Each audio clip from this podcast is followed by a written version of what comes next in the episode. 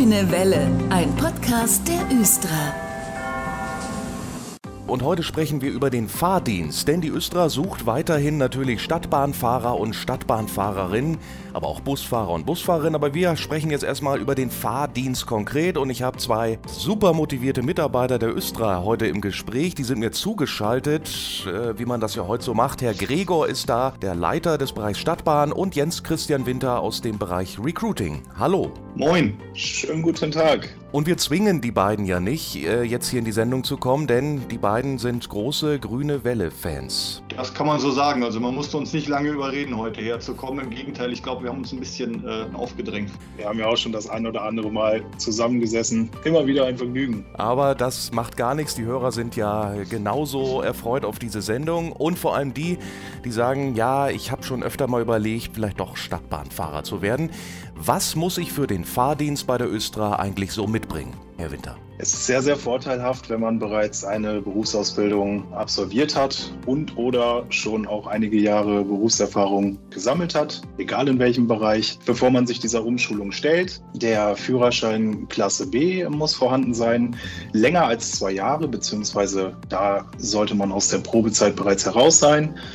Und auch das Vereignungsregister aus Flensburg sollte nicht über zwei Punkten liegen. Und wenn man den Führerschein jetzt schon länger als fünf Jahre hat, dann sollte der auch in den letzten fünf Jahren nicht entzogen worden sein, beziehungsweise es ist erforderlich, dass da der Führerschein nicht mehr abgegeben werden musste. Das ist eben, man bewegt sich im Straßenverkehr. Herr Gregor, muss ich denn da, ja wahrscheinlich, äh, ein Reaktions- und Konzentrationsvermögen, ein außergewöhnliches vielleicht mitbringen bei einer Stadtbahn? Also außergewöhnlich will ich nicht sagen, aber ich muss natürlich äh, hinreichend fit sein, äh, so ein Gefährt zu führen. Das eigentliche Bedienen von einer Stadtbahn ist kein Hexenwerk, aber das im richtigen Moment richtig einzuschätzen, das ist die große Kunst beim Stadtbahnfahren. Und klar, da brauchen wir Leute, die dazu körperlich und geistig in der Lage sind, das, das zu machen. Bin ja auch schon mal eine Stadtbahn gefahren, so ein paar Meter auf dem Betriebshof. Das Gefährt ist ein bisschen länger, ne, als ein Auto jetzt. Ja, also bis zu 75 Meter, bis zu 500 Menschen, bis zu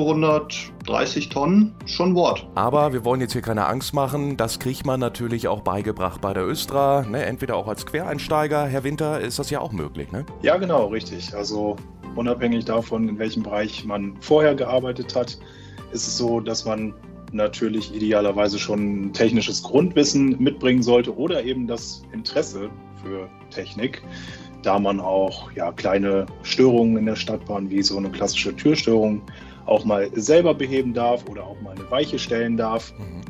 Und auch, wenn man vorher in kundenorientierten Berufen gearbeitet hat, ist das sehr, sehr nützlich, denn man hat doch immer noch den Fahrgastkontakt. Sei es am Endpunkt, wo man dann öffentlich erkennbar in der Östra-Dienstkleidung steht, von Menschen angesprochen wird, richtig, richtig ausgefragt wird, ja, jemand, der sich überhaupt nicht auskennt, wo muss ich eigentlich hin, welche Bahn brauche ich eigentlich, wie komme ich überhaupt zu der Station, wo die Bahn fährt, mhm. Ticketpreise und, und, und. Ja, und da auch in Zeiten, wo man auch natürlich mal auf die Uhr gucken muss mit der Wendezeit und so weiter am Endpunkt oder in der wohlverdienten Pause, die man in der Innenstadt äh, genießt. Auch da, wenn die Uhr im Hintergrund tickt, einen kühlen Kopf zu bewahren und immer serviceorientiert und kundenfreundlich zu bleiben, ist das schon sehr, sehr nützlich. Also man muss auch gut mit Leuten bzw. dann auch eben Fahrgästen können. Aber jetzt die Frage an die beiden Experten bei der Östra. Wie ist das eigentlich, wenn ich jetzt da komme und sage, ich will Stadtbahnfahrer, Fahrerin werden? Was passiert am ersten Tag der Ausbildung eigentlich? Meistens ist der erste Tag der Ausbildung ein bisschen kaltes Wasser, einfach um sich dran zu gewöhnen. Also die Fahrlehrer, das sind Dreier- oder Vierergruppen mit einem Fahrlehrer, die gehen raus und gucken sich das Fahrzeug an, um die ersten Tage auch nicht zu sehr theorielastig zu machen. Also ich glaube, die meisten Kollegen fahren am ersten Tag auch tatsächlich schon mal los. Zuerst auf dem Hof, aber das geht dann ziemlich schnell, ziemlich tief rein. Wie ist das denn das erste Mal am Steuerknüppel, Herr Gregor? Ich weiß, Sie sind ja auch eingestiegen bei der Östra und haben auch den Stadtbahnschein wer beim ersten Mal fahren nicht diesen, diesen schweißnassen Punkt auf seiner linken Handfläche gespürt hat, der ist irgendwie. Dann doch fehl am Platz. Wird im Herzen schon kalt oder, oder hat kein Gespür für das, was passiert. Also ich kenne niemanden, der nicht vom ersten Tag an so ein bisschen boah, mit so einer Ehrfurcht und einem Respekt da irgendwie wieder runtergestiegen ist. Aber das, das Respekt darf bleiben, Ehrfurcht muss man nicht so viel haben. Bei Herrn mhm. Winter weiß ich jetzt gar nicht, aus dem Team Recruiting schon mal Stadtbahn gefahren? Ja, in der Tat. Also ich konnte ähm, mit meinem Team zusammen auch einen ganzen Tag mit einem sehr, sehr netten Lehrvermeister verbringen. Und ja, der Respekt ist auf jeden Fall mehr als gegeben. Und Herr Gregor bei Ihnen sicherlich auch, sonst äh, Sie sind ja dann auch äh, immer weiter den Weg gegangen bei der Östra. Ja, ich fahre auch alle sechs Wochen selber, also das lasse ich mir nicht nehmen. Ah, okay. Ich bin ja im Hauptberuf äh, Ingenieur und nicht Stadtbahnfahrer, mhm. aber darf halt gelegentlich auch Stadtbahn fahren und finde das auch sehr nützlich, wenn man auch in den höheren Etagen gelegentlich mal weiß, was da so draußen passiert. Und da gibt es mehr Leute so wie mich, die Busse oder Bahnen fahren, einfach um, um die Nähe zum Alltag auch nicht zu verlieren. Übung macht den Meister eben und damit man das eben auch nicht verlernt, Herr Gregor, äh, wie wird eigentlich immer geübt? Also Sie sagen, Sie fahren jetzt ab und zu mal wieder so ein paar Schichten. Wie läuft das bei anderen jetzt ab? Ja, die Ausbildung selber ist ja eine Sache, die dauert fast drei Monate. Ne? Da wird in 50 Tagen Intensivausbildung bis zu so einer ersten Zwischenprüfung werden die Leute fit gemacht, die Technik zu beherrschen, Störungen zu beherrschen, Fahren zu beherrschen. Losfahren ist auch nicht so schwer, Bremsen ist eher so die Kunst, am richtigen Punkt zum Halten zu kommen kommen. Solche Dinge werden da ganz, ganz, ganz intensiv geübt. Herr Gregor, man ist also ab dem ersten Tag mit der Bahn schon mal unterwegs. Zumindest erstmal ein bisschen reinschnuppern. Wie oft bin ich denn dann unterwegs? Jeden Tag in der Ausbildung oder gibt es da auch viel Trockenübungen? Nee, also üblicherweise, das hängt ein bisschen davon ab, wie Fahrzeuge verfügbar sind und so. Aber üblicherweise ist so ein, so ein Ausbildungstag äh, ein Drittel Klassenzimmer und äh, Durchsprache und zwei Drittel machen, machen, machen. Wir haben drei verschiedene Fahrzeugtypen, äh, auf denen die äh, Fahranwärter und Anwärterinnen ausgebildet werden. Und ja, nehmen, fahren, ausprobieren, gucken, auch Störungen werden bei uns nicht irgendwie mit dem Lehrbuch durchgeblättert, sondern dann geht der Ausbilder raus und macht da mal was kaputt und äh, sagt, such, finde, löse. Wie stellt man eigentlich fest, ob man für den Fahrdienst geeignet ist? Wir haben in der Vorbereitung auf dieses Gespräch ein bisschen gewitzelt, dass wir natürlich so ein Bootcamp machen, wo die Leute durch Reifen steigen und Masten hochklettern müssen. Das ist natürlich totaler Quatsch. Es gibt da so Regelwerke, an die sich Verkehrsunternehmen halten, was so ein paar körperliche und geistige Eignungssachen angeht, Sehfähigkeit, Merk Merkfähigkeit, so ein paar Sachen. Das stellt die meisten Menschen aber jetzt nicht vor große Herausforderungen.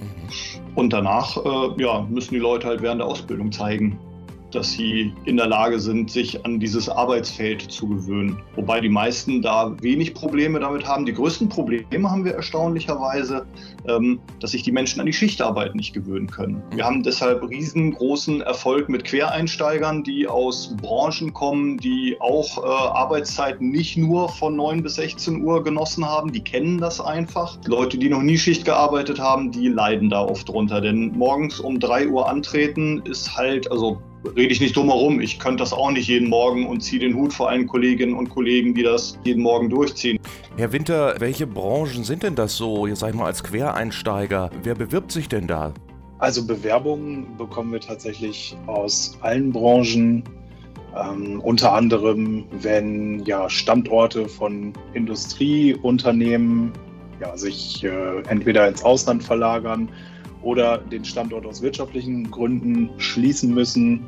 Die Gastronomie ist jetzt natürlich, also vor Corona auch bereits, aber jetzt in, diesen Corona-Zeiten natürlich ja eine der Branchen, aus der wir sehr, sehr hohen Zulauf bekommen. Und ja, auch da sind die Mitarbeiter natürlich schon andere Arbeitszeiten als eben von Montag bis Freitag äh, acht bis fünf gewöhnt. Und das ist dann in dem Fall natürlich sehr nützlich. Hat man diese Schichtarbeit vorher noch nicht erlebt, ist es eine Frage der Organisation, ganz klar. Auch da möchte ich dann zu den ja, sogenannten Soft Skills, wie es so schön heißt, ähm, da Organisations- und Planungstalent hinzufügen. Dieser Schichtplan umfasst natürlich die wirklich abenteuerlichsten und verschiedensten Zeiten. Wie gesagt, mal ist es 3 Uhr morgens, mal ist es 16 Uhr nachmittags und mal 21 Uhr abends, wenn man beginnt. Aber der Rhythmus wiederholt sich und wiederholt sich. Das heißt, man kann sich diesen Plan ja, per App, per Excel-Tabelle, per Hand, wie man das möchte, wunderbar hochrechnen über die nächsten Monate und Jahre, dass man da alle ja, Geburtstage, privaten Events, Arzttermine und so weiter ähm, im Voraus immer im Blick hat und dann, ja, wenn man rechtzeitig da entsprechend dann sich mit seinen Kollegen austauscht, ja, was beispielsweise auch mal einen Schichttausch angeht oder eben sich mit seinem Betriebshof Sachbearbeiter abspricht, wird da auch alles getan, um äh, da die, das, das Private und Berufliche nicht kollidieren zu lassen. Und egal, ob man nun als Quereinsteiger Stadtbahnfahrer, Stadtbahnfahrerin werden möchte, die Frage nochmal, welche Prüfungen muss ich denn eigentlich absolvieren? Welche gibt es da? Also die beiden Prüfungen, die man ablegt, bevor man alleine Menschen befördert.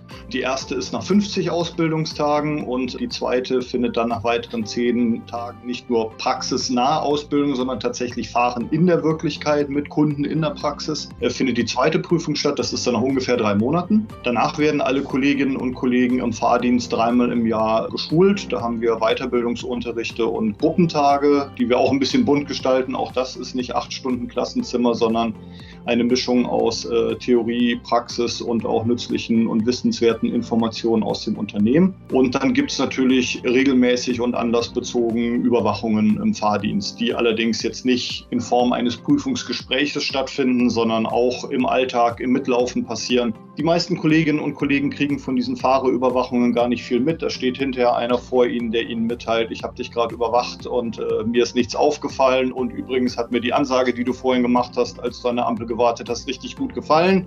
Mhm. Unterschreib mal hier, dass wir beide hier gewesen sind und dann war es das. Also die meisten Kolleginnen und Kollegen machen einen sehr anständigen Job und da passiert das im Vorbeigehen.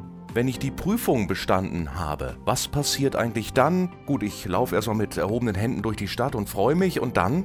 Dann beginnt der Arbeitsalltag bei uns. Also die, die Leute sind dann gut ausgebildet, haben bewiesen, dass sie es können. Danach fahren die ganz normal im Schichtdienst unsere Züge von früh bis spät und befördern eine halbe Million Menschen jeden Tag. Kann ich mir den Betriebshof eigentlich aussuchen? Die Östra hat ja so ein paar. Wenn ich jetzt sage, Mensch, auf Glocksee, da wohne ich ja gleich. Oder wie ist das? Ja, mit einer kleinen Klammer dran. Ähm, ja, man darf vorher Wünsche abgeben und wir versuchen, diese Wünsche zu erfüllen. Das mhm. klappt auch in den meisten Fällen. Wir geben vorher keine Garantie ab, weil wenn natürlich von allen Leuten Leuten, die sich jetzt bewerben, die alle auf den Hof A wollen, das wird nicht klappen. Wir gucken immer, wo ist der Bedarf. Kann ja sein, dass man im Laufe seines Berufslebens mal umzieht und so einen Hof wechseln will. Also es gibt auch interne Wechselwünsche. Mhm. Wir versuchen diese Wünsche zu erfüllen. Klar, Weg zur Arbeit ist weder Arbeitszeit noch äh, Zeit, die man sich gerne ans Bein bindet. Wie bekommt man denn eigentlich die Dienste zugeteilt? Kriege ich da denn einen Anruf und so, du fährst jetzt drei Wochen auf Linie 1? gibt zwei Modelle bei uns. Das eine ist ein, ein Regeldienstplan, der sich alle zwölf Wochen wiederholt wiederholt, wo man also alle zwölf Wochen am selben Tag zur selben Zeit dieselben Züge fährt. Und es gibt ein anderes Modell, das nennt sich Flexplan, wo man zu den Tagen, die man vorher schon kennt, im Rechner einträgt, ich möchte an diesem Tag gern irgendwie einen frühen, einen späten, wie auch immer von der Zeitlage her Dienst haben. Und dann teilt die Maschine diese Dienste zu. Das ist üblicherweise aber auch schon sechs Wochen vorher erledigt. Man muss aber sagen, Herr Winter aus dem Recruiting-Team, das ist ja schon ein krisensicherer Job, oder? Wenn ich Stadtbahnfahrerin, Stadtbahnfahrer bin, die fahren ja immer. Genau, die fahren immer. Selbstverständlich muss man wie in jedem anderen Beruf zuverlässig sein. Ganz, ganz wichtig in, in diesem Beruf, wo es ja nicht nur sprichwörtlich auf jede Minute ankommt, sei es jetzt beim Dienstbeginn, beim Dienstende oder bei der Ablöse. Zuverlässigkeit ist da das A und O. Ja, Kundenservice, Pünktlichkeit. Wenn man in all diesen Punkten eine solide Leistung abliefert, dann ist dieser Job krisensicher. Wir haben einen Fahrauftrag, eine Fahrkonzession bis 2038 und hoffentlich auch darüber hinaus. Und wir freuen uns auch. Das Ganze ist auf Langfristigkeit ausgelegt, denn wir investieren hier in jeden, der startet, ein ordentliches Sümmchen von 20.000 bis 25.000 Euro.